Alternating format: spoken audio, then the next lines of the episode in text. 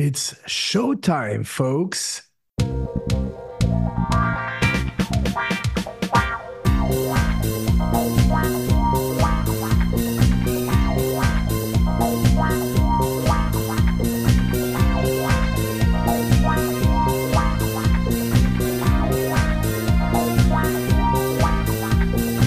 Bonjour et bienvenue dans Abracadapop, le podcast sur la magie de la pop culture, le popcast en quelque sorte, en direct de Bangkok. Je suis votre hôte Jean Weber, ceinture noire de podcast, et aujourd'hui, tout ce que vous avez toujours voulu savoir sur Bruce Lee sans jamais oser le demander.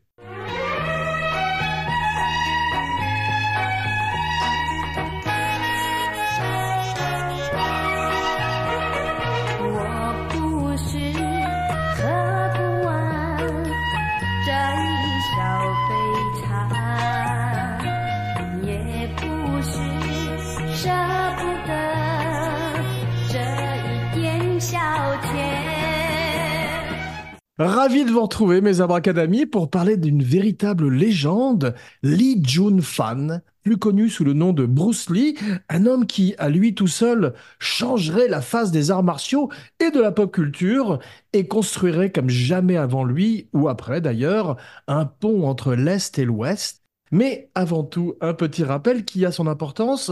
N'oubliez pas de liker, de partager, de commenter, de follower et de vous abonner partout où vous écoutez et regardez le podcast.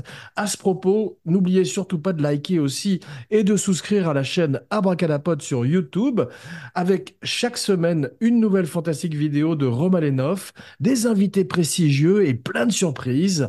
Toujours à ce propos, un peu plus tard dans l'émission aujourd'hui, un invité surprise se joindra à nous pour nous parler de Bruce. Et maintenant, attachez vos ceintures de kimono et en route pour la gloire. Chapitre 1 Il était une fois un petit dragon.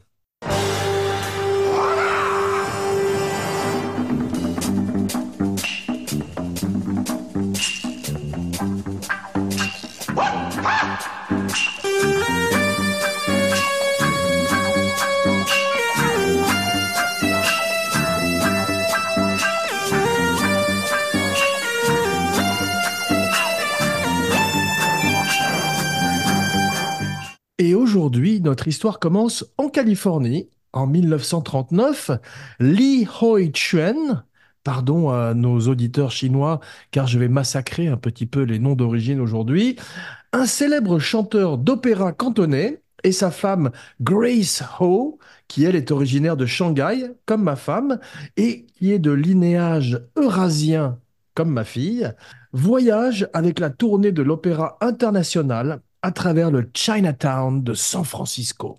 Li Hoi Chuen était un chanteur d'opéra donc cantonais spécialisé dans la comédie. C'était un clown, donc euh, il rit cantonais. Et oui, 2024, un grand cru. Et malheureusement, il était addict à l'opium. Effectivement, euh, on va voir dans la suite de l'émission que euh, le petit Bruce, le petit dragon, serait également lui-même marqué un petit peu par le saut de l'addiction, en particulier comme son papa aux opioïdes, mais une autre sorte d'opioïde, le cannabis, aux opiacés en français, et non pas donc l'opium qui fait que le père de Bruce Lee était quelqu'un d'assez distant, d'assez froid, un peu sur le modèle du père chinois, quelqu'un de très autoritaire, et Bruce Lee avait un petit peu peur de lui d'ailleurs. En un seul regard, il pouvait remettre en place le petit dragon, donc euh, il finirait malheureusement de plus en plus enfermé dans sa chambre à fumer de l'opium. Il s'entendrait très très bien avec sa fille, car elle lui prépare ses pipes d'opium, et... Euh, il essaierait à plusieurs reprises de désintoxiquer d'une drogue très violente qui est l'opium et euh, qui est en vogue à l'époque, en particulier chez les artistes dans, les années 40, dans les années 30.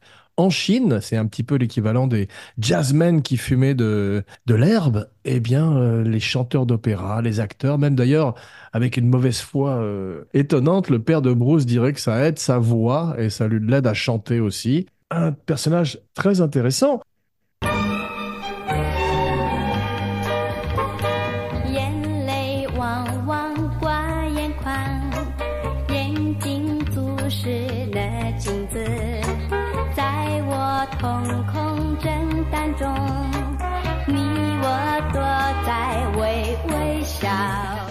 En 1940, à San Francisco, le petit Bruce Lee voit le jour. Il obtiendrait ainsi la citoyenneté américaine. Donc, euh, c'est euh, à la base un citoyen américain. Il n'est pas né en Chine, mais à l'âge de 4 mois, sa famille décide de rentrer à Hong Kong.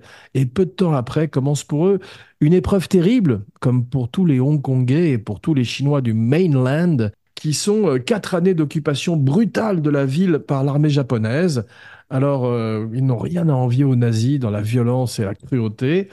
Et euh, c'est très difficile pour la famille euh, Lee, qui réussit à survivre parce qu'ils investissent dans l'immobilier. Ils appartiennent à la classe moyenne, ce qui fait qu'ils ils- ils parviennent quand même à survivre avec très peu de riz et très peu de, euh, de qui est une préparation euh, de riz euh, plongé dans l'eau, et un peu de tofu. Donc, euh, c'est dans ces conditions-là que grandit le petit Bruce Lee. C'est un enfant chétif, un enfant frêle, et vu la position de son père, qui fait du cinéma également en plus de faire de l'opéra, le petit Bruce devient un enfant acteur. C'est pas une star, mais il fait une vingtaine de films avant d'avoir l'âge de 18 ans, ce qui fait qu'il a quand même une maîtrise des caméras et des plateaux. Alors à l'époque, les films se tournent de nuit à Hong Kong, effectivement, avec le trafic et le bruit qu'il y a dans la journée, c'est impossible avec ces plateaux qui sont mal insonorisés de pouvoir tourner des films. Et le petit Bruce apprend l'artisanat du cinéma avec euh, des rôles d'enfants en général, des espèces de, rôles à la David Copperfield, à la Dickens version chinois, des petits, euh, des petits mendiants ou des petits voyous de rue. Et euh, c'est là qu'il se forge son surnom, puisque son nom de scène à l'époque est Lee the Little Dragon. Lee le petit dragon, un nom qu'il aimerait beaucoup et qu'il garderait par la suite, et qui serait pour toujours son surnom. Alors, euh, Abracadapop est également un petit dragon, puisque mon signe dans l'horoscope chinois est le serpent, qui est considéré comme un petit dragon. C'est pas la taille qui compte, pas vrai? Ça commence bien, 2024.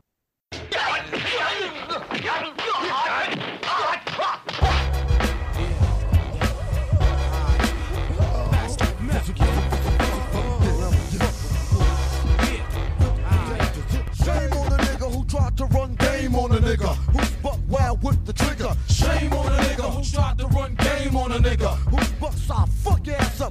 1950, Bruce a 9 ans et son premier leading role, son premier rôle de lead dans un film qui s'appelle The Kid. C'est pas le film avec Chaplin, ça se saurait si Bruce Lee avait fait un film avec Chaplin, mais euh, c'est un film qui marche un petit peu mieux que les autres et qui lui permet de, se faire un petit nom. En même temps, il développe une espèce de euh, d'hostilité face à toute forme d'autorité et la seule façon que ses parents ont de le tenir un peu, c'est en le privant non pas de dessert, mais de cinéma. Effectivement, ils lui disent si tu ne te tiens pas bien, si tu n'arrêtes pas de te battre avec tes camarades et euh, de euh, challenger l'autorité de tes professeurs, eh bien, tu n'iras pas tourner la nuit euh, dans les plateaux de Hong Kong.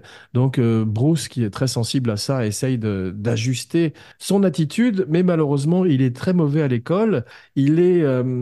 donc, comme je disais, euh, opposé à toute forme d'autorité, une espèce de, de caractéristique qui le suivrait toute sa vie avec ses metteurs en scène, avec les producteurs, et en général, il traite très très bien euh, les figurants, mais très mal les gens de pouvoir. Un truc qu'on retrouvait un peu avec un mec comme Bill Murray d'ailleurs, qui a beaucoup de mal avec les exécutifs quand ils sont en visite sur un plateau, on peut le comprendre ceci dit.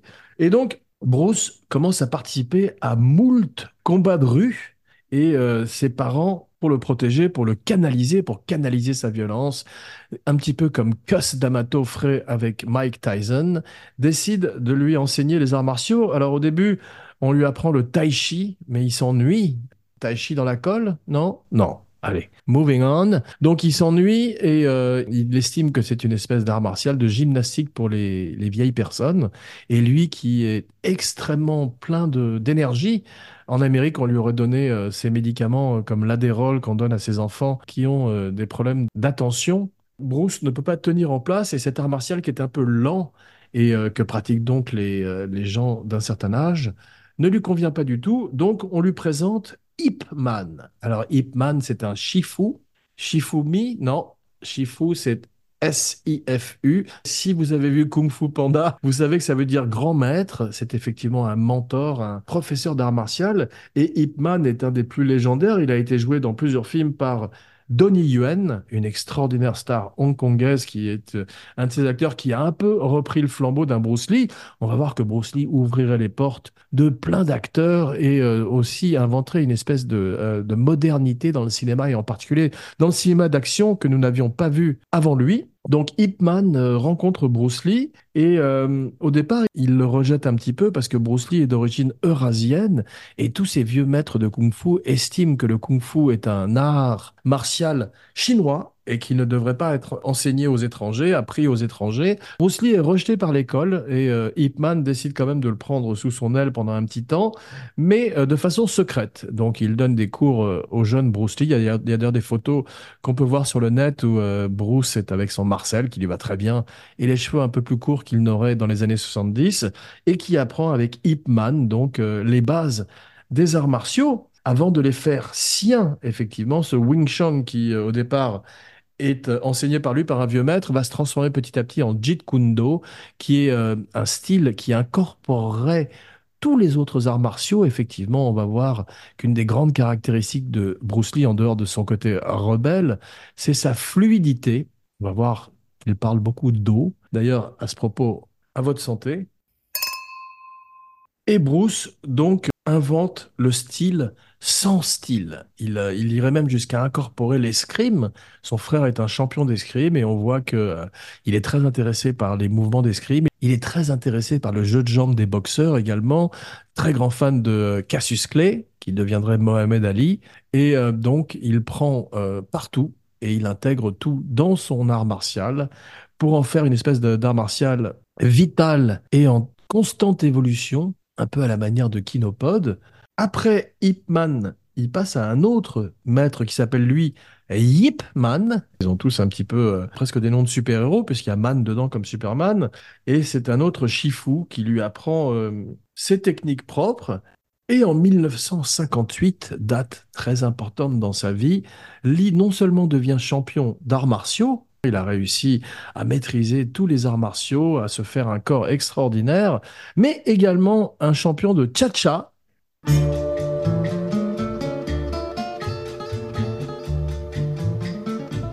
When marimba rhythms start to play, dance with me, make me sway like the lazy ocean hugs the shore. Hold me close, sway me more. Et oui, pour euh, Pécho, à l'époque, euh, il décide d'apprendre le cha-cha. Bruce euh, est un grand séducteur, il a beaucoup de succès avec les femmes. Il est de petite taille, mais il a un charisme, d'ailleurs qu'on voit à l'écran. C'est une star, c'est plus qu'une star, c'est une rock star. Et la première fois qu'il rencontre Linda, sa future femme, elle dit qu'elle était frappée par ce type qui arrivait avec son beau costume. Il était également une fashion victime, il adorait la mode de l'époque. Il était toujours formidablement bien habillé. Et elle voit ce petit bonhomme asiatique arriver et elle tombe sous le charme comme toutes les filles de son université, même si à l'époque c'était très très très mal vu par euh, les Blancs. Effectivement, quand Bruce, on va voir, part en Amérique, il est obligé de sortir avec Linda en cachette parce que sa mère a interdit à Linda de fréquenter des Asiatiques. Et euh, elle tombe amoureuse de Bruce, comme tous les spectateurs du monde entier, quelques années plus tard.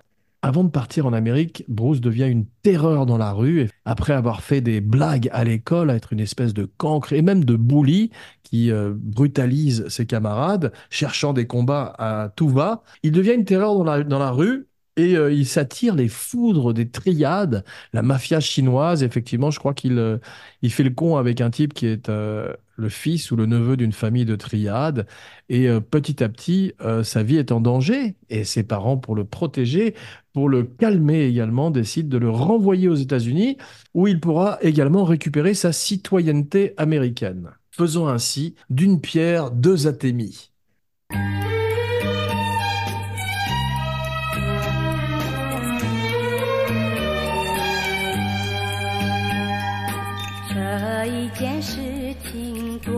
多么波折，为什么我要这样做？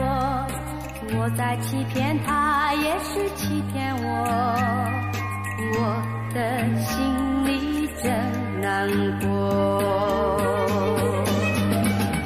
Il arrive donc en 1959 à San Francisco et euh, ensuite, il part pour Seattle où il devient serveur.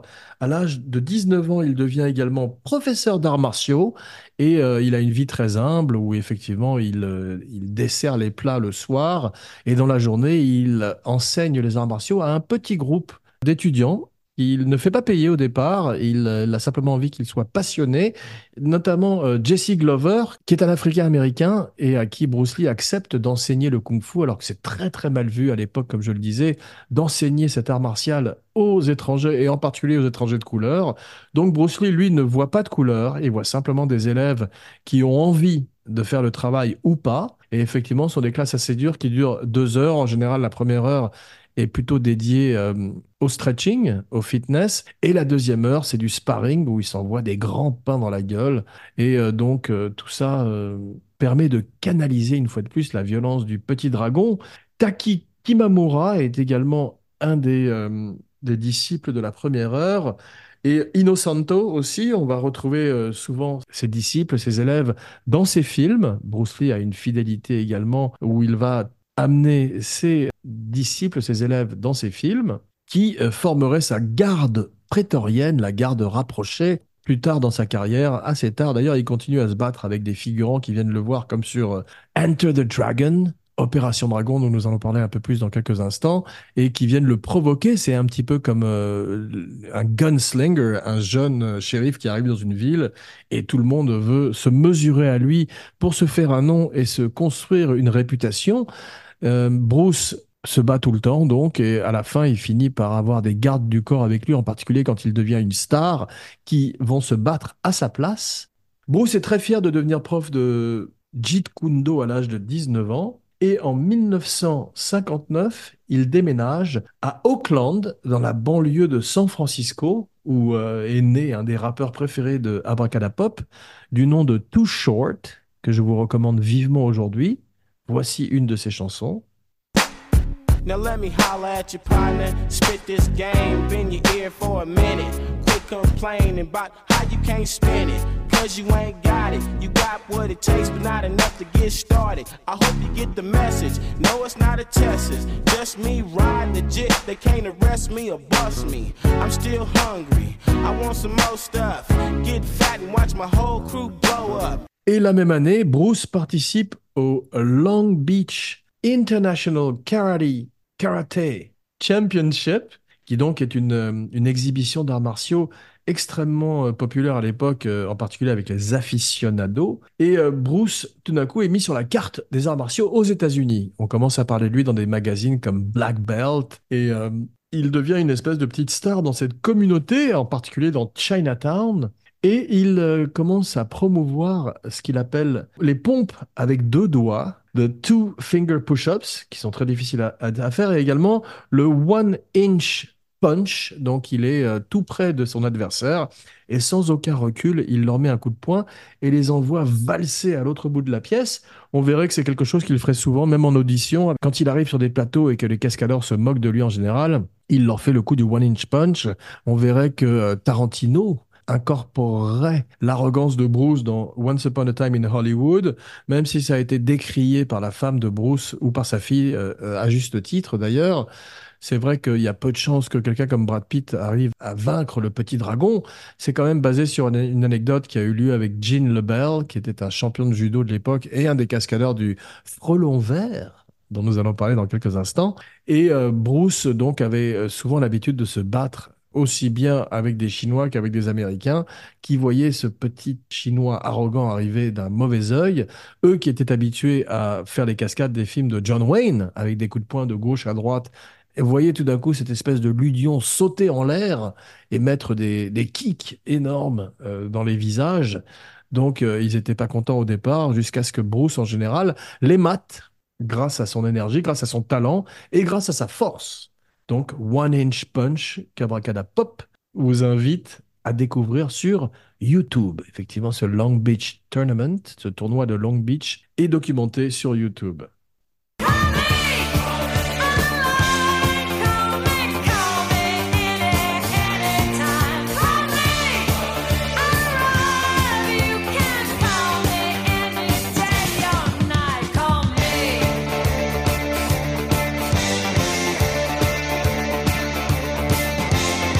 Salut mon ami.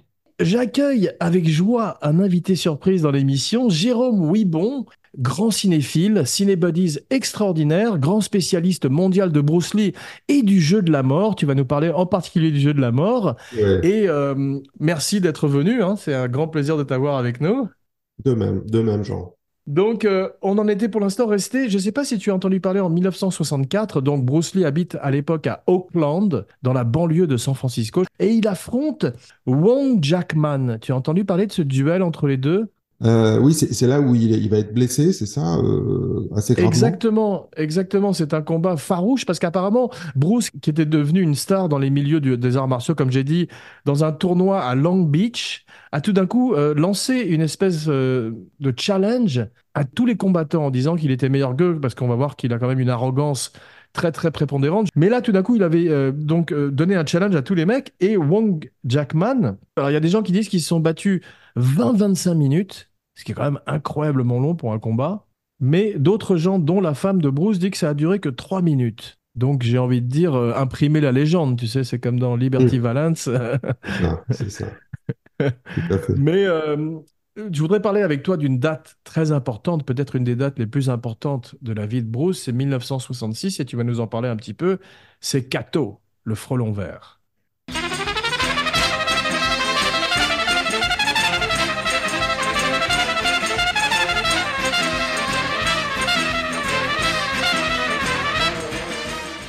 Ouais, c'est ça. C'est une série, euh, c'est une série, ce qu'on appelle une série dérivée, un spin-off de, de, de Batman. hein. D'ailleurs, Batman fera une apparition euh, et, et Robin dans un épisode du Frelon Vert, si je me souviens vrai. Nous, c'est une série qu'on n'a pas vue hein, en France, à part des montages euh, cinéma sortis en salle après la mort de, de, de Bruce Lee. Ah si, on l'a vu sur Canal+, très très longtemps après, dans les Ouais, que moi, années, je, me rappelle l'avoir vu un peu à la télé aussi, quand même, quand j'étais petit, et adorer ce personnage avec son masque domino sur les yeux ouais, c'est sa ça. tenue de chauffeur de limousine, ouais. Ouais, et en fait, Bruce Lee, qui est pas le héros de la série, le sidekick, le chauffeur de Van Williams, c'est ça, je crois, Exactement. Exactement. euh, va devenir, euh, enfin, euh, il va improviser des choses sur le plateau, et notamment en physique, et donc va devenir un peu le héros, va prendre un peu le dessus. Et je crois que la série, quand elle passait à Hong Kong, s'appelait The, The Kato Show. D'où la célébrité retrouvée de, de Bruce Lee à Hong Kong, même s'il était, t'as dû en parler, il était Absolument. acteur dans son enfance. Et une partie du mythe de Bruce Lee se construit avec cette série, Le Frelon Vert. Absolument. Et tu parlais de spin-off, c'est également euh, le frelon vert et le cousin du Lone Ranger. Tu sais, ce Mm. cow-boy masqué avec Tonto. Donc, ils essaient de, re- de recréer un petit peu cette dynamique entre Tonto et le Lone Ranger. Mais Bruce Lee, euh, quand on lui propose le rôle, il dit il est hors de question que je sois juste le serviteur. Et le créateur de la série, qui je crois est le même que le créateur de la série de Batman 66, arrive à le convaincre en lui disant Non, non, non, c'est toi qui fais tous les combats. Euh, Van Williams va, à ce moment-là, prend un petit peu un backseat, comme on dit sans mauvais jeu de mots, avec euh, l'extraordinaire voiture Black Beauty, tu sais, qui est, qui est, Mm. qui est un petit peu l'équivalent de l'Aston Martin ou de ces grands véhicules euh, magnifiques. Tu, as- tu avais vu euh, la version avec Seth Rogen, qui n'était pas Oui, terrible? de, de, de Michel Gondry. Michel C'est Gondry, ça, euh, qui ouais. ouais, ouais, Ouais. ouais, qui est, qui est- bon, qui est très éloigné, hein, mais, euh, mais qui rend hommage. Enfin, dans mon souvenir, ça quand même, il y avait quand même des références à, à, à Bruce Lee. euh, et puis je pense que vrai. le- je pense que le film n'existerait pas sans, sans, sans la série euh, originale, quoi.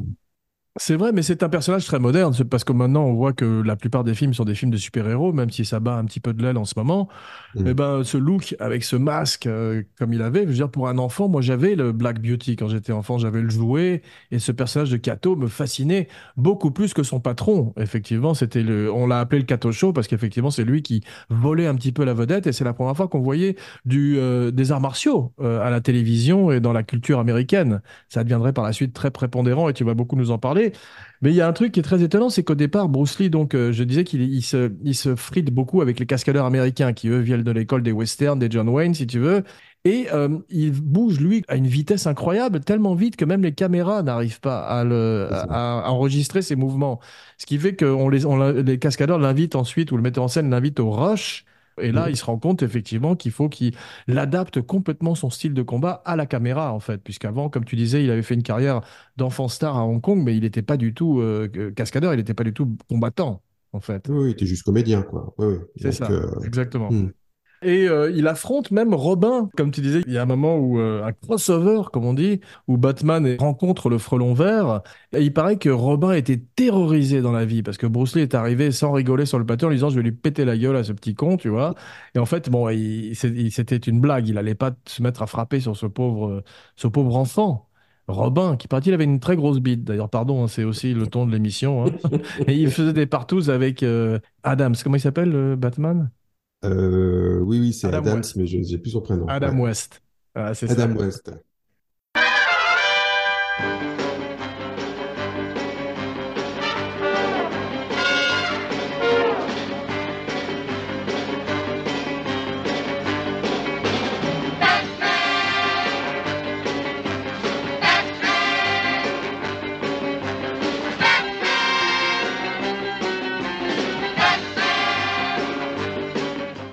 Au début, donc, Bruce a une carrière à la télévision. Il essaye euh, de percer un petit peu, mais en 1967, je sais pas si tu l'as vu, euh, donc on annule le Frelon Vert, qui a pas, je crois que ça, ça n'a pas assez de succès, ou je sais pas s'il y a un problème à l'époque, mais en tous les cas, on le voit dans L'Homme de Fer. Tu l'as vu son épisode de L'Homme Ouais, de Fer? bien sûr, ouais. Ouais, ouais.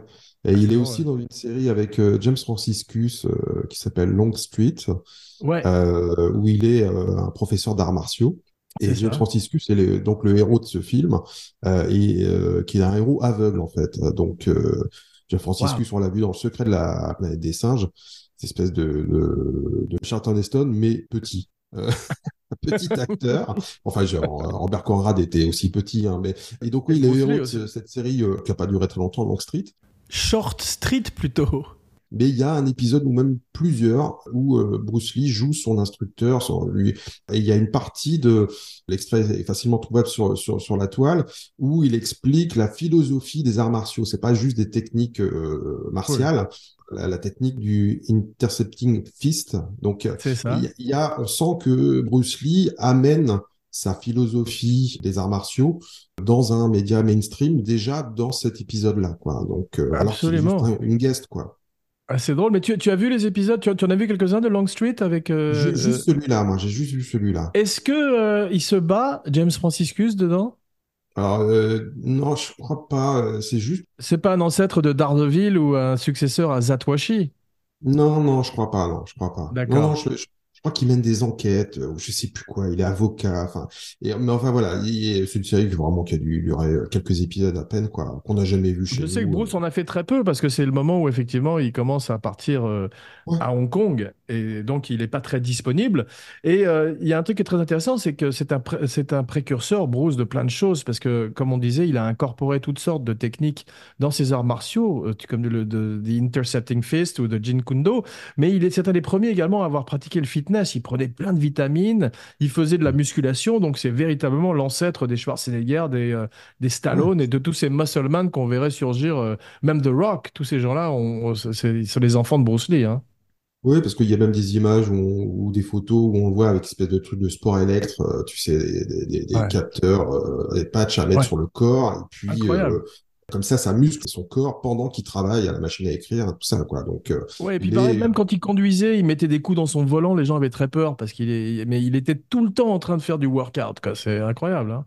D'accord, ouais, ouais, ouais. Ouais. Donc, euh, Alors, il y a un homme qui a beaucoup compté dans sa vie, euh, qui, parce que Bruce, avant de devenir une star, devient le professeur de kung-fu, ou dans tous les cas d'arts martiaux des stars, notamment. James Coburn et Sterling Siliphant. oui, je connais ce nom. Euh, Oui, mais- c'est le scénariste, un scénariste très célèbre qui a fait euh, La Tour Infernale, qui a fait L'Aventure du Poséidon et plein d'autres films, et qui est absolument fasciné par Bruce et avec qui il commence à prendre des cours privés. Alors, il a un projet avec Bruce et James Coburn, qui devient également un élève de Bruce Lee. On verrait que euh, également Bruce devient très ami avec Steve McQueen, qui est très Ouais, fasciné par ce personnage, et, et- et avec qui il y aurait une espèce de rivalité. Et Karim Abdul-Jabbar aussi. Exactement. Il y a une grosse rivalité entre Bruce et Steve McQueen parce que Bruce voudrait être euh, Steve McQueen en tant que star et Steve McQueen voudrait être Bruce Lee pour pouvoir se battre dans la rue comme le faisait Bruce Lee si tu veux parce que c'est tous les deux. Ils ont un petit peu le même background avec un père absentéiste avec euh, une espèce de ils ont grandi dans des gangs etc et tout donc c'est un petit peu les mêmes personnages sur deux continents à l'ouest et à l'est mais c'est vrai que Bruce a toujours eu cette rivalité et à chaque fois c'est comparé à Steve McQueen et donc, il a euh, une espèce de Steve McQueen un peu bis qui est James Coburn qui veut faire un projet avec lui qui est La flûte silencieuse. Mhm. Tu connais ça? Un projet que Steve McQueen a refusé. Il ne voulait pas tendre la main à Bruce Lee et faire de lui une star, comme il a dit. Et euh, donc c'est pour ça que Bruce se rabat sur James Coburn. Les deux hommes, James Coburn et Steve McQueen, seraient parmi les porteurs de son cercueil à son enterrement. Ouais, ouais, je connais ce projet. hein. Je connais ce projet et euh, il sera tourné beaucoup plus tard, hein, je crois, euh, Ouais. après la mort de Bruce. Et qu'il n'arrive pas à monter, en fait. euh, Non. parce qu'il y a un racisme très fort à Hollywood. Aucun studio ne voit un, un héros asiatique en, en tête d'affiche, quoi. Donc, euh, je sais pas si tu as déjà parlé Absolument. de Kung Fu, qui va lui échapper aussi, euh, qui va être joué par David Carradine, hein, mais qui est un projet de Bruce Lee à la base. Hein, donc, euh, Ouais. et la Warner va faire marche arrière, ce qui va amener Bruce Lee à partir, en fait, clairement. Bien sûr, mais souvent des grandes carrières, en particulier des carrières stellaires comme la sienne, sont bâties sur des échecs au départ. Ouais, des frustrations. Voilà, exactement. Donc il y a une très grande frustration. Euh, Stirling c'est lui qui a écrit aussi Dans la chaleur de la nuit. Donc c'est quand Mm. même un très très grand scénariste. Et euh, donc ils n'arrivent pas à monter The Silent Flute pour la raison que tu as évoquée. Il est hors- absolument hors de question. Euh, Coburn n'est peut-être pas assez une vedette à l'époque, même s'il a fait In Like Flint où il incorpore le kung-fu. Mm. Et on voit que en parlant de kung-fu incorporé dans la culture euh, occidentale, tout d'un coup Marlowe en 1969 est le premier film, je crois, où il y a un véritable combat de kung-fu à l'écran entre Mm. James Gardner et Bruce Lee. Ouais, ouais, tout à fait. Ouais, ouais, ouais, c'est, c'est, c'est ça. Et puis, c'est un des rares films où euh, Bruce Lee, euh, appa- un des rares films américains où il apparaît en fait. Donc, euh, je crois que c'est Exactement. Warner. Euh, Ouais. Mais c'est une courte scène pour le coup.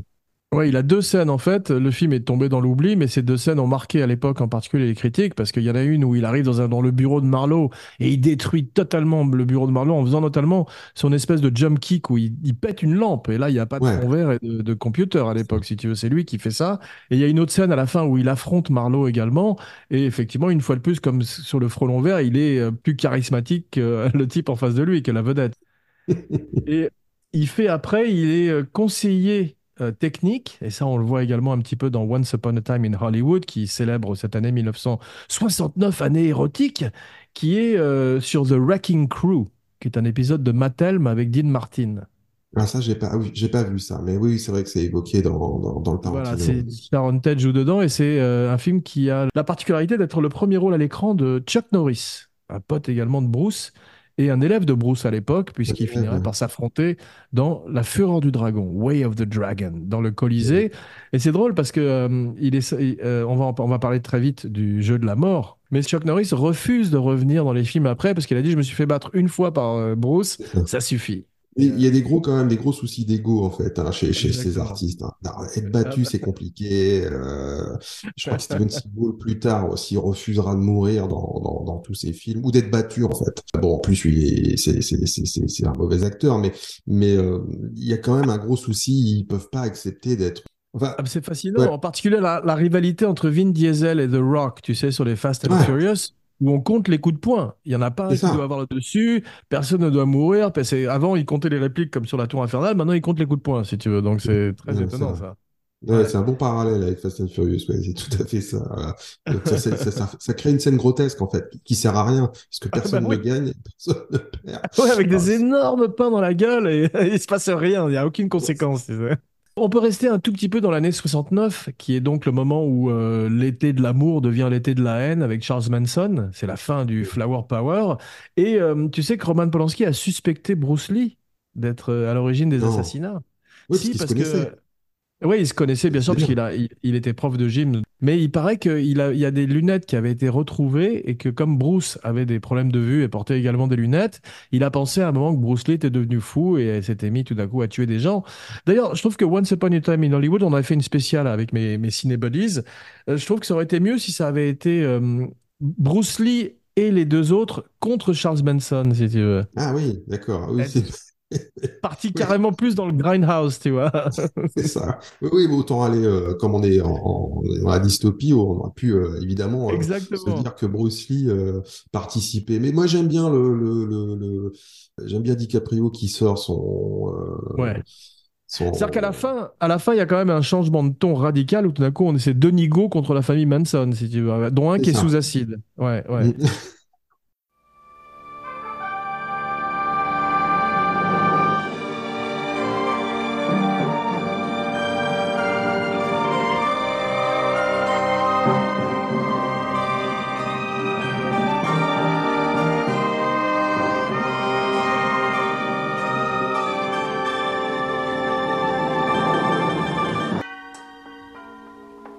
Quickly as you can. Snatch the pebble from my hand. When you can take the pebble from my hand, it will be time for you to leave. Tu parlais de Kung Fu, effectivement, c'est David Carradine qui lui aussi aurait une mort un peu louche. je crois qu'à Bangkok d'ailleurs, peut-être, euh, là où je suis en ce moment. Oui, oui, une pratique sexuelle que je, que, que, que je découvrais. hein, quand j'ai appris Ouais. la mort de David Carradine, je ne connaissais pas cette technique. euh, donc, il est mort dans un placard, je crois. Euh, mais c'est vrai qu'il On a y dit a, que c'était a- euh, auto-érotique strangulation, mais peut-être qu'il a aussi euh, heurté les mauvaises personnes, euh, les triades, on a parlé de choses. Mais c'est un petit peu comme, comme Bruce, où il y a tout, on va parler de sa mort bientôt et du jeu de la mort, mais il y a toutes sortes de théories qui, qui ont été évoquées pour Bruce. Mais il y a un truc qui est étonnant, c'est que David Carradine euh, fumait énormément d'herbe. D'ailleurs, on va voir que. Bruce aussi, euh, Aussi, lui, ouais. c'était plutôt ingestion de cannabis, mais donc Carradine était tout le temps cassé. Et les, producteurs, au moment du casting, disent bon, on va pas prendre un Kwai Chang Kane qui est tout le temps déchiré. Et en fait, il a, il a pas fumé juste le jour de l'audition. Et après, il paraît qu'il était stone pendant tous les épisodes. il a juste fait un Ouais, effort une fois. C'est pour ça d'ailleurs qu'il a les yeux un peu bridés, c'est grâce à la buzz. Parce qu'en fait, c'est un blanc. si tu veux.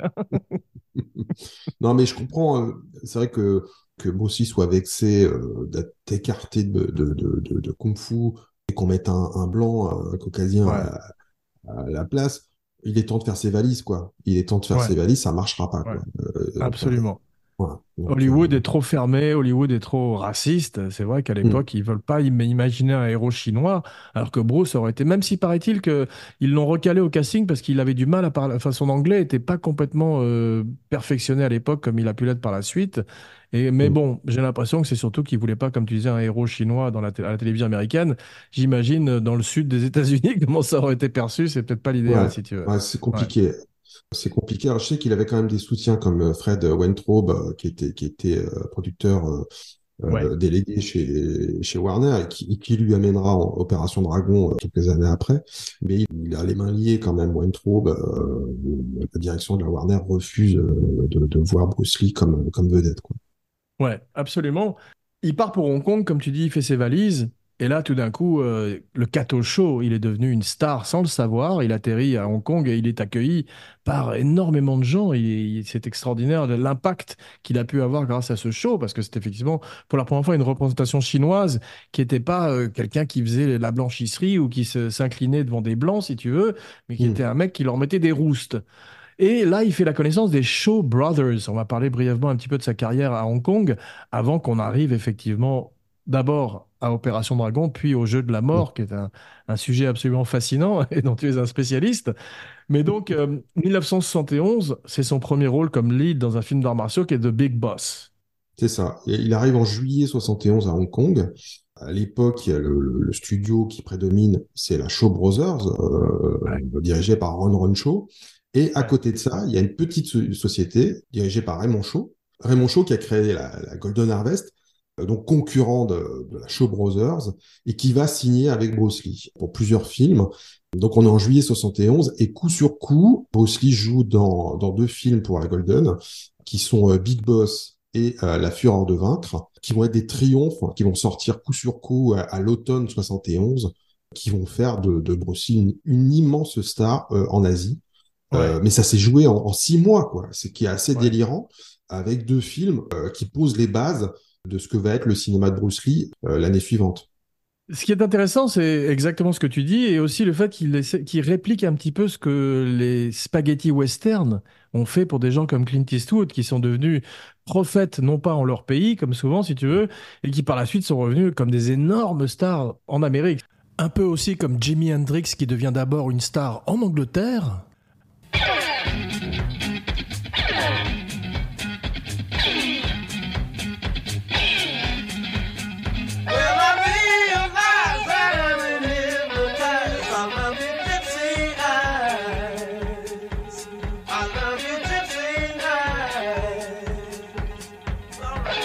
The Way of the Dragon en 72, celui dont on parlait. Ouais, c'est qui ça. Qui Ouais. Et qui est là, pour le coup, réalisé par Bruce Lee. C'est la première fois. Parce qu'il s'était pris pas mal le chou avec Lo Wei, le, le réalisateur de Big Boss et La Fureur de, C'est de, ça. de vaincre. Parce que C'est ce qui, est, drôle. ce qui est intéressant, c'est que Bruce Lee arrive à, à Hong Kong avec euh, un savoir-faire américain. C'est-à-dire qu'il il amène, euh, enfin, il y a en tout cas une exigence américaine Ouais. une méthode de travail qui n'a rien à voir avec la méthode qui se fait à Hong Kong. Euh, donc, d'où des conflits et d'où une ambition artistique et narrative qu'on trouve déjà euh, dans euh, La Fureur du Dragon et qu'on trouvera dans le Jeu de la Mort, enfin, en tout cas, le, le projet qui est mis en chantier en, en 72. Voilà, il, a- Ouais. il apporte quand même, il y a un mélange, en fait, des deux qui est vraiment fascinant et qui, je pense, fait que les films sont, sont différents de ce qui se fait, par exemple, à la Shaw Brothers. Il apporte quelque chose de, de tout à fait euh, neuf.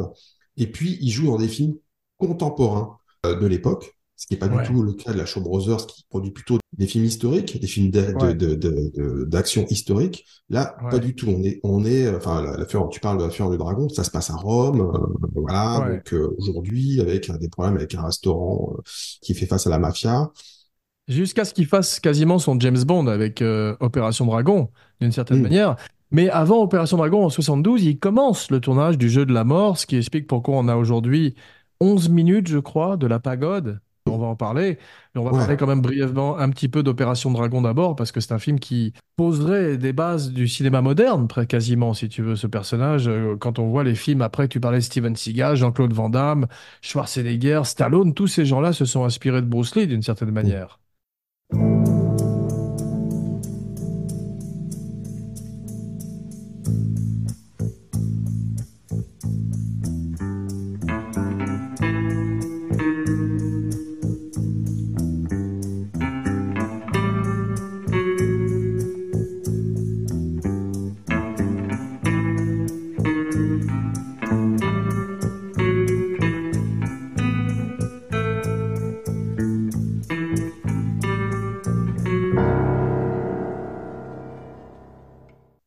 film se tourne début 73 à Hong Kong et c'est la première fois qu'une major américaine tourne, coproduit un film à Hong Kong avec euh, la, la Golden Harvest.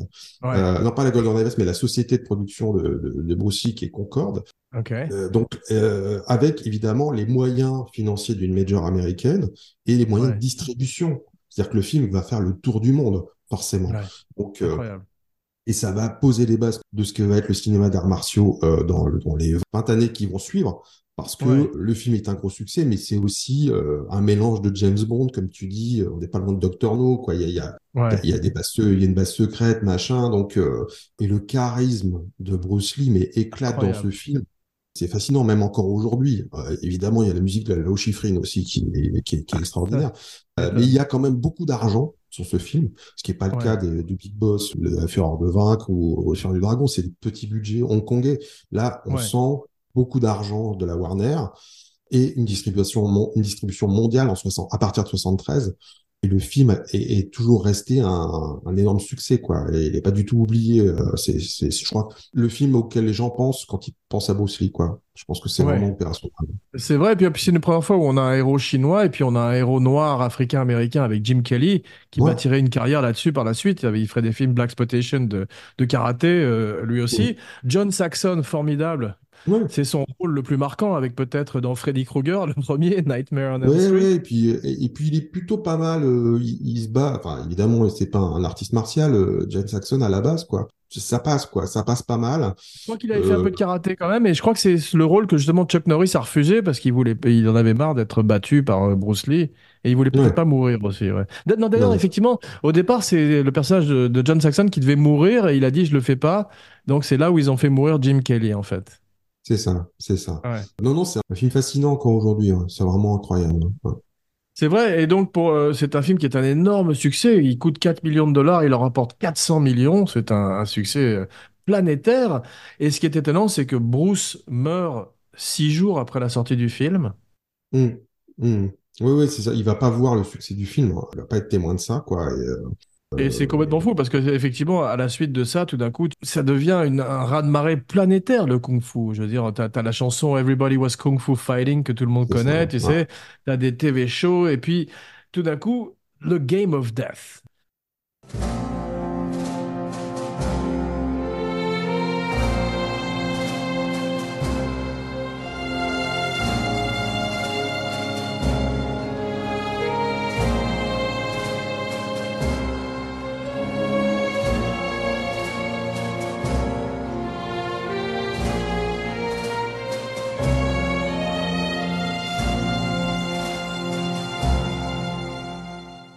Alors moi, mon fantasme, c'est qu'un jour, il y ait des gens qui fassent en motion capture Hmm. tous les passages qui sont pas à la pagode et qui fassent un vrai film autour du jeu de la mort. Parce que j'ai revu les 11 minutes sur YouTube pour l'émission et il est extraordinaire, Bruce Lee, de charisme.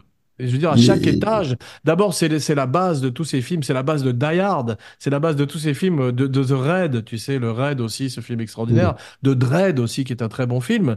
Et c'est ce type qui passe comme dans les jeux vidéo, comme dans Mort- Mortal Kombat, comme dans tous les films de Van Damme, qui passe d'un adversaire de plus en plus puissant à un adversaire de plus en plus puissant.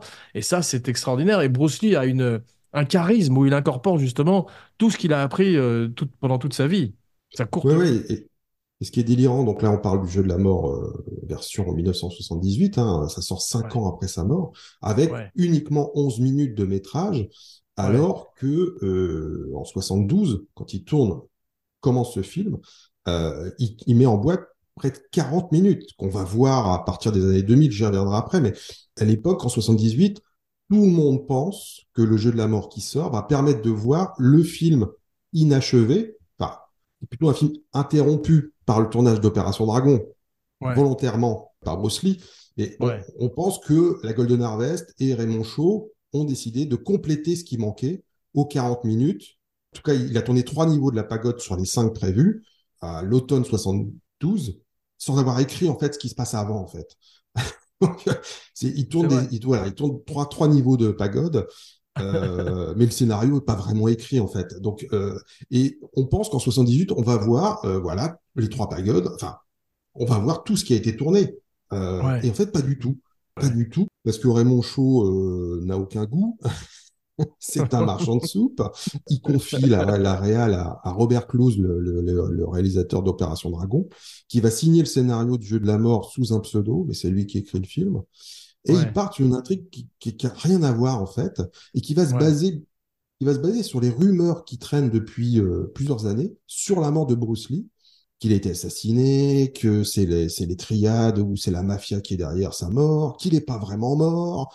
Euh, Ouais. Et le scénario fait des parallèles avec, avec ça, quoi. Ce qui, ce qui est, qui est, qui est quand même gerbant, quoi. Donc, euh, clairement, Bien sûr. Euh, Il y a même des images, des stock shots de ses funérailles, ce qui est euh, c'est hallucinant. ça. C'est c'est délirant. C'est-à-dire que Bruce Lee meurt, le cercueil est, est- est montré au public, et Raymond Ouais. Shaw, donc le- la Golden Harvest, décide de prendre une caméra, de filmer en scope le, cercueil ouvert pour en Ouais. faire un doc qui va sortir quelques mois après à, à Hong Kong.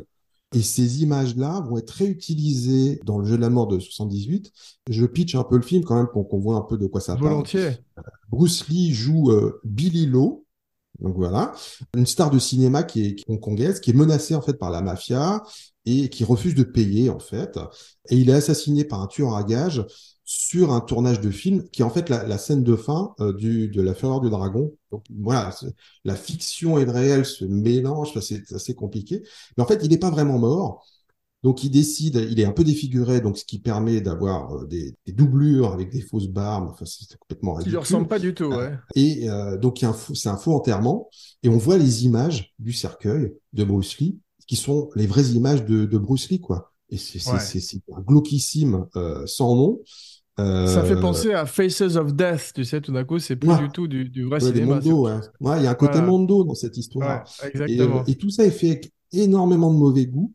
Et donc, le film fait 1h40. Euh, donc, on- comme tu disais tout à l'heure, il y a 11 minutes avec Bruce Lee à la fin. Et le reste du temps, c'est des doublures ou des stock shots d'autres films avec Bruce Lee. Il y a même des, des effets optiques euh, complètement abominables avec une photo collée sur, euh, sur, sur le visage. Alors ça, on verra pas en France, on est château va, pour ta grande mansuétude, va, va couper ce plan-là. Mais il y a aussi, euh, je sais qu'il y a une scène de, de, de Big Boss où on a rajouté numériquement une, euh, une serviette blanche, une serviette de bain blanche, parce que dans, dans le plan d'après. Et c'est, abominable, c'est fait sans goût. Et surtout, comment euh, faire un film où on a boussé pendant 11 minutes, et ben le résultat, comment on fait pour compléter, quoi? En fait, c'est, un échec annoncé, ça peut pas marcher, ça peut pas marcher. aberration, ouais.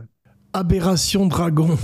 Avec des doublures, parce que entre temps, là, on est en 78, entre temps, il y a eu déjà beaucoup de faux Bruce Lee, la, la, la Bruce Exploitation, avec Taïwan, en Indonésie, enfin, on tourne des, en Thaïlande, on tourne des films avec des, des, des Bruce Lee, et puis, euh, même la Shaw Brothers, donc le concurrent de, de Golden Harvest, va faire la vie sentimentale de Bruce Lee. Donc voilà, il y a, et le jeu de la mort apparaît finalement, alors que ça doit être l'événement le film inédit de Bruce Lee, enfin, en fait, ça apparaît comme un, un Bruce Exploitation comme un autre, en fait. C'est, c'est, Ouais. c'est... exactement. Alors, je, je- le film est, est, est, est, est- est affligeant et en même temps, c'est un vrai plaisir coupable de voir euh, cette mascarade, cette absence totale de talent, comme, comme si ceux qui avaient fait ce film-là avaient pris à chaque étape de la prod les mauvaises décisions. C'est-à-dire que, que, que- que du mauvais goût, c'est-à-dire qu'on va prendre ça, ça, ça. Euh, alors, il y a des trucs à sauver, hein. Il y a la musique de John Barry, bon, qui à l'époque euh, Cashton. Ça euh, ressemble à, presque à une parodie. Tu te rappelles de Kentucky Fried Movie où il y avait une parodie Ouais. d'un film de Bruce Lee de John Landis et tout d'un Oui. coup, euh, ouais, Oui. on n'est pas loin d'un truc euh, qui est un sketch quasiment, si tu veux. Ouais, ouais, ouais. Non, non, il y a deux, trois trucs à sauver, notamment une scène dans, dans les vestiaires avec Bob Wall et donc un, Bruce Lee, mais donc un- une doublure. Et, et la scène est, est, est chorégraphiée et mise en scène par Sammo Hung. Et donc, ça, c'est- on voit vraiment la différence avec les autres scènes. Moi, j'aime bien aussi la scène de, de moto euh, dans, dans le hangar, ce qui permet à Bruce Lee de récupérer la combinaison blanc, euh, jaune qu'il aura pour faire le raccord Iconographique qui serait euh, la combinaison de Uma Thurman dans Kill Bill et qu'elle porte Bien sûr. moins bien que Bruce, je trouve. Je suis pas très fan de Kill Bill, moi, personnellement, bien que beaucoup de gens l'adorent, donc je ne vais pas, je vais me, je vais pas me lâcher dessus. Non, non, mais le, le film est, est- est- bon, voilà, c'est vraiment un ratage euh, artistique, mais l'impact que le film va avoir sur la mythologie et l'héritage de Bruce Lee, c'est indéniable. Sa combinaison jaune, c'est ce qu'on, quand on pense à Bruce Lee, on pense à ça. Et c'est pas pour rien que Tarantino reprend la, ça dans le Bill. Le combat contre Karim Abdul-Jabbar, donc euh, basketteur. Moi, je me souviens, j'ai découvert le film enfant, euh, j'avais 9-10 ans, louant la cassette René Château je revenais pas. Enfin, il y avait un côté irréel. Je savais qu'il était Karim Abdul-Jabbar, qui était basketteur, mais face à Bruce Lee, qui était beaucoup plus petit que lui, C'est des super-héros, C'est l'ancêtre de Marvel, quoi. Tout d'un coup, c'est extraordinaire d'avoir ces deux types face à face. Et il paraît qu'on lui a proposé deux survêtements, un noir et un jaune, et en fait, il a choisi le jaune parce qu'on voyait mieux le pied de Karim Abdul-Jabbar quand il le ça. frappe au thorax. Ouais. Ouais, tout à fait, tout à fait. Ouais, non, c'est assez incroyable. Je trouve que voilà, l'impact du film est, est- est indéniable au- encore aujourd'hui. Ça reste un très très mauvais film, hein, euh, faut pas, faut pas se leurrer. Et c'est dire son impact, c'est que dans les années 2000, on va retrouver les métrages, les rushs, des 40 minutes, enfin 40 minutes montées, mais en fait, il avait tourné deux heures, deux heures de rush. Et même ça, même monté, même proposé au public, souvent en bonus de Blu-ray et tout ça, ça a toujours pas le même impact que ce navet, quoi. Là, dernièrement, Arrow en Angleterre a sorti un coffret UHD du film avec, euh, en plus, ils ont retrouvé, et ils ont retrouvé, il y a, jusqu'à présent, on avait retrouvé, dans les années 2000, ils avaient trouvé 9 des 11 bobines de Rush. Et en Wow. 2022, en préparant ce coffret en Angleterre, Arrow a trouvé deux bobines de plus qu'on n'avait jamais vues, à part des photos. Donc là, ils ont, ils ont fait un, un essai vidéo de 3h40, 3h40, donc on voit toutes les rushs commentées Wow. par une voix off. Il explique, voilà, le- chaque, pourquoi ces plans-là ont été retenus, tout ça. Et c'est assez fascinant. En plus, c'est entièrement restauré, donc, euh, et c'est illustré par de la musique parce que, en fait, le film a été tourné entièrement en muet. Et même les scènes dialoguées, parce que dans le film de 78, alors je, Bruce Lee ne parle pas du tout dans les 11 minutes. Il se bat et il monte Ouais. un niveau et puis il se bat, quoi. Alors qu'en Ouais. fait, il y, a des, il y avait des dialogues qui ont été entièrement coupés par Robert Clouse. Et là, on peut les voir parce qu'en plus, ils ont les, ils ont retrouvé les notes, donc le- les notes de dialogue. Donc, euh, on sait ce que dit Bruce Lee à Karim Abdul-Jabbar, leur échange, et, puis aussi Wow. avec euh, Danilo Santo. Et, et, et, et donc, c'est autre chose. C'est-à-dire qu'on on comprend mieux ce qui était le point de départ. Donc voilà, je- tout à l'heure, je te résumais euh, Billy Lowe, acteur de, de cinéma, euh, voilà, euh, poursuivi par la mafia. Le script original de Bruce Lee, ça n'a strictement rien à voir. Je, je, je vais te rés- résumer un peu ce qui, est, ce qui était prévu. Il avait écrit un, pitch d'une dizaine de pages qui raconte l'histoire d'un d'un maître des arts martiaux, donc euh, Hai Tien, qui est donc joué par, euh, par Bruce Lee, qui est à la retraite.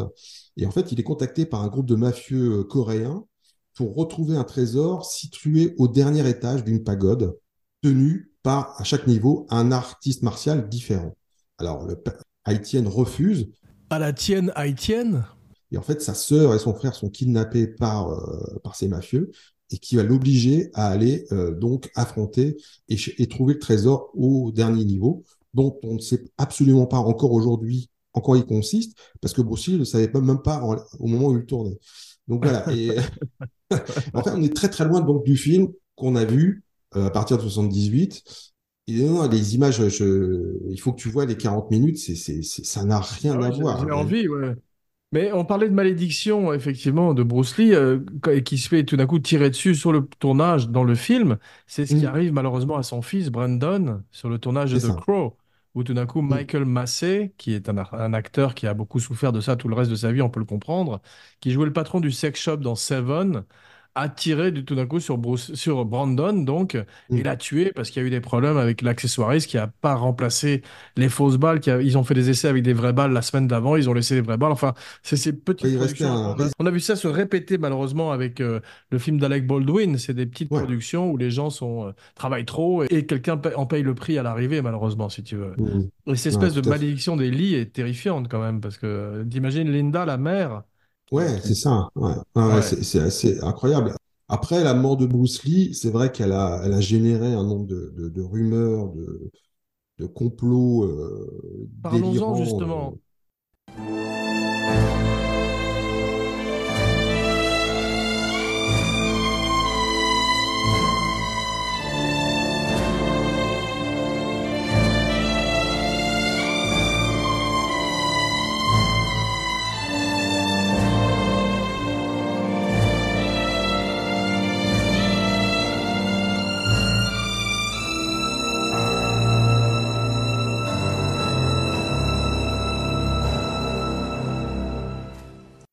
10 mai 1973, il a 32 ans, un an avant le Christ. Et les, les, les, les rockstars meurent souvent soit à 27 ans comme euh, Jim Morrison, soit à 33 ans comme John Belushi. C'est ça. Ouais, ouais, ouais, ouais, c'est ça. Mais euh, c'est vrai que moi, j'avais lu que euh, déjà en mai 73, donc il meurt en, il meurt en juillet, mais déjà en mai, il a, il a un accident, euh, un œdème cérébral, parce qu'il a beaucoup maigri, en fait. Enfin, on le voit très bien dans Opération Dragon, hein, il est extrêmement euh, maigre. Ouais. Euh, puis, comme tu le disais, il prend beaucoup de drogue aussi. Donc, Il mange du cannabis, il mange du hashish, je crois. Il ça, ingère. ça. ouais. Oui, il, a- ouais. est réputé comme très irritable, parano, paranoïaque. Enfin, il n'a pas une santé. Enfin, il a 33 ans, mais c'est pas. euh, et donc, il fait un premier, il a un premier accident. euh, il va être transporté à l'hôpital en mai. Et en juillet, donc, euh, il va euh, avoir le même accident, sauf que là, il va avoir, il va faire une allergie à un médicament que lui donne sa maîtresse. Et, Betty donc, euh, ouais, c'est ça. Donc, euh, qui Et, joue euh, dans la vente.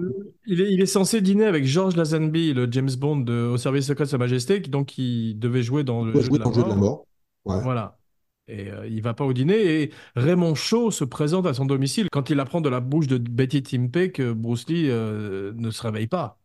Hmm, c'est ça, c'est ça. Alors en plus, Raymond Chaud va, va mentir dans les heures qui suivent en disant qu'il était Ouais, chez lui et pas chez sa ouais, maîtresse, pour cacher des ouais, choses, et puis ça va se savoir. Donc en fait, il dit- on- ça débute sur un mensonge. Donc, euh, et, donc, et puis je pense qu'il y a, comme souvent les artistes euh, qui meurent euh, jeunes, on trouve ça tellement injuste que la cause naturelle paraît euh, improbable en fait. Euh, Et, ouais, euh, et, et donc va se construire. Il y a eu un documentaire il y a, a 3-4 ans avec Robert Lee, euh, qui est donc le frère de, de, de Bruce Lee, qui était décidé à, à faire la lumière en fait sur cette histoire. Et donc euh, dans, dans une émission un scandale, que s'est-il vraiment passé, tout ça quoi. Et bon, j'ai regardé ça et donc ils font des tests ADN, des machins, des... et en fait euh, le, le rapport, le rapport d'autopsie, tout ça. Et à la fin, au bout d'une heure, c'est bon bah il est, il est mort d'un accident euh, tout con quoi. Enfin c'est malheureux, mais c'est comme ça. tout ça pour ça quoi. Et ouais. Mais ça m'a fait euh, penser que comme on le garde à l'hôpital, tous les mensonges qui entourent, ça m'a fait penser à, à JFK aussi, qui sont bien ces, ces sûr, morts, euh, si tu bien veux, ou même, sûr. ou même Elvis aussi, dont on a dit qu'il n'était pas mort. Elvis qui était un grand fan d'arts martiaux, probablement grâce à Bruce Lee aussi. Et effectivement, il y a, il y a une espèce de secret, il y a une espèce de mystique qui fait que la Bien légende, sûr. tout d'un coup, devient énorme autour de ces Oui, parce que quand, quand il meurt, euh, donc en juillet euh, 73, il y a des journaux à Hong Kong qui disent, mais non, il n'est pas mort, c'est Ouais, pour ouais, faire la promo de, de Opération incroyable, Dragon, et, euh, il reviendra dans 10 ans, euh, voilà. euh, et, et, et dans le jeu de la mort en 78, il y a ça, c'est-à-dire qu'il se fait passer pour mort. Donc Ouais. on, on utilise les rumeurs et les complots, euh, les théories complotistes euh, sur la mort de Bruce Lee pour créer un film avec Bruce Lee. Enfin, c'est honteux, Et t'as vu l'autopsie euh, décrète qu'il est death by mis misadventure, mort par mésaventure. Quel drôle de. ça. Ça, espèce de, de- Je crois qu'il y a une allergie au, au Doliprane ou un truc euh, que lui donne Un truc qui sa s'appelle équaségique, apparemment, qui fait que tout d'un coup son cerveau a, a gonflé. Enfin, il a eu, il a pas, il pouvait Ouais. plus respirer et il est mort effectivement chez cette maîtresse qui devait Mm. jouer également dans le jeu de la mort. Et qui donc joue dans la vie sentimentale de Bruce Lee, son propre Ouais, rôle pour la incroyable. Brothers, parce que euh, quand il n'y a pas de, il a pas de, il a pas de honte, hein, visiblement. Euh, donc elle sera, euh, donc c'est oui, c'est assez, c'est, c'est un cinéma comme on n'en fait plus en fait. J'ai l'impression quand même, tu vois, je, je, je- Ouais, on peut tout oser, euh, même dans le mauvais goût à l'époque. c'est vrai. Des petits producteurs, des, pas producteurs, des voyous. Enfin, Il n'y a pas d'autre, tu vois, ça, ça reste de, de...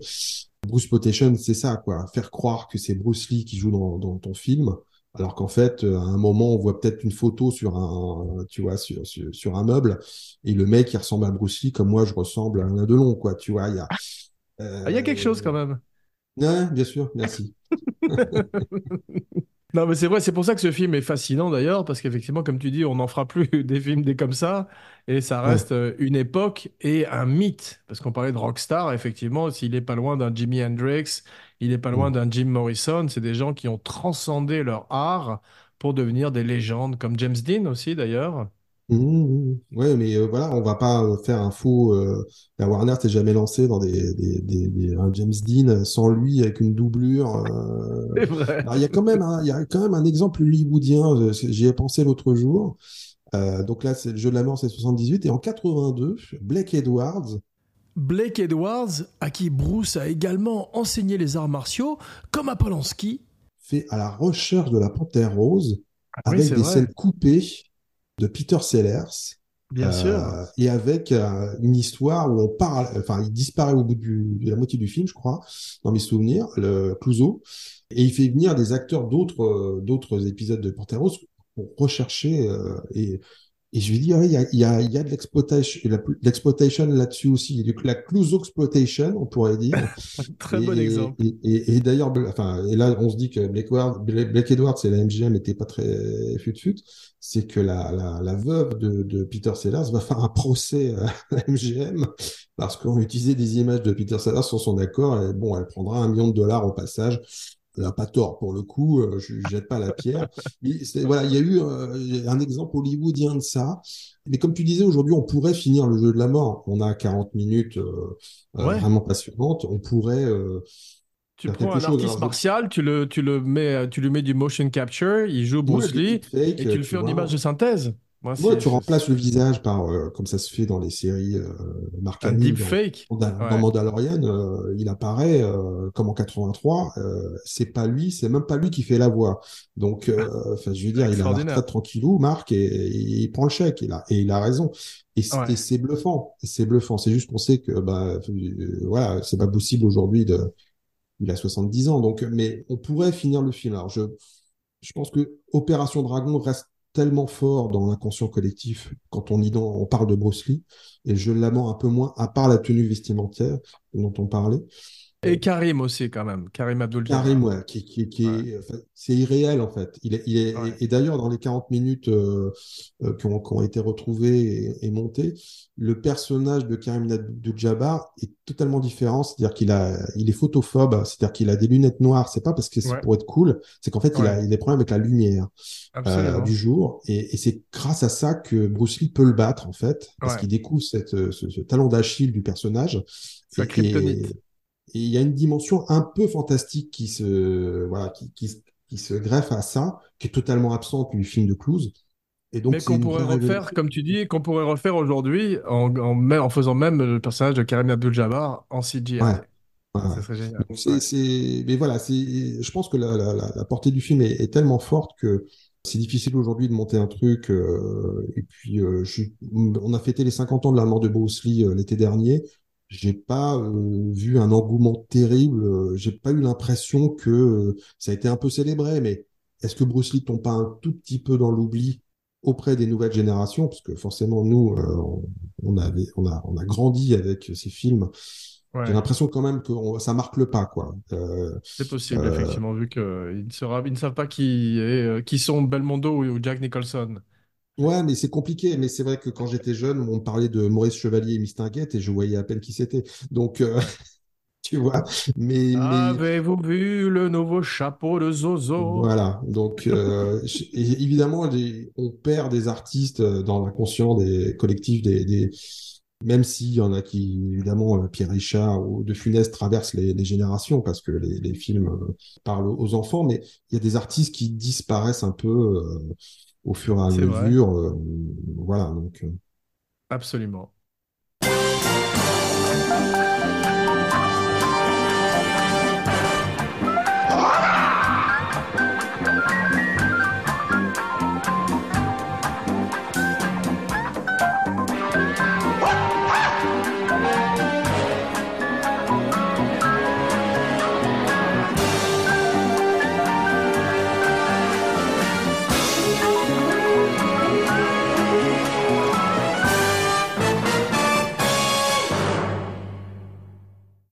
Bien, merci mon nouveau cinébuddy pour ce voyage au pays du Petit Dragon. Tu fus un combattant valeureux et j'espère que tu vas revenir très vite dans l'émission. Oui, j'espère aussi. Ouais, on s'est parlé d'un truc. euh, on verra si, euh, si, si on attend de le faire euh, sur un tout autre sujet. Pour le coup, Exactement. Je donnerai un petit indice. Mort vendu ou pas mort? c'est ça, c'est ça. Moi, la nature, la nature, elle me fait chier. Moi, la nature. Voilà. Bref. Euh, En attendant, n'oubliez pas de liker, de partager, de commenter, de follower et de vous abonner partout où vous écoutez et regardez le podcast. Et surtout, n'oubliez pas aussi de liker et de souscrire à la chaîne Abracadapod sur YouTube avec chaque semaine des invités prestigieux, des surprises et une nouvelle fantastique vidéo du maestro Romain Lenoff, son Katia Lazareva. Et maintenant, voici l'heure, comme le veut la tradition, de dire ton nom et ta phrase signature, la fameuse catchphrase. alors, je suis Jérôme Mibon et je vous dis, alors c'est plutôt en anglais, c'est Be water. Soyez comme de l'eau. C'est ce que disait euh, Bruce Lee. Be water, my friend. Voilà. Parfait. Tu vas voir que je m'inspire aussi de ta phrase pour la fin. Je fus Jean Weber pour Kinopod, l'audio du village. Et maintenant, sois comme Kinopod. Trouve ton chemin à travers les fissures, vide ton esprit. Sois informe comme Kinopod. Si tu mets Kinopod dans une tasse, il devient la tasse. Tu mets Kinopod dans une théière, il devient la théière. Maintenant, Kinopod peut couler ou s'écraser. Sois Kinopod, mon ami. Ah, tu vois. Ouais. Merci, Les Jean. grands esprits se rencontrent.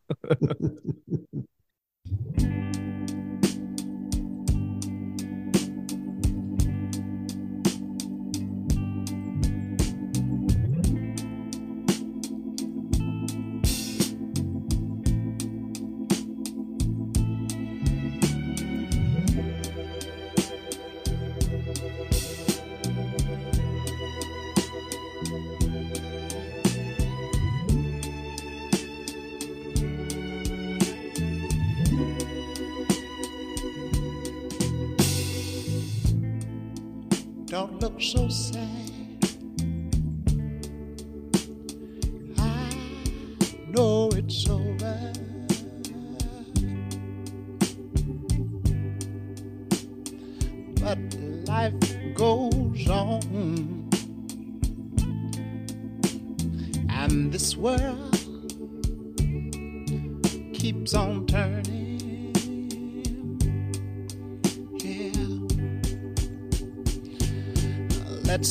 Just be glad we had this time to spend together.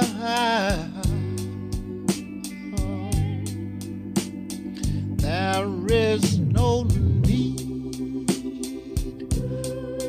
to watch the bridges that we're burning.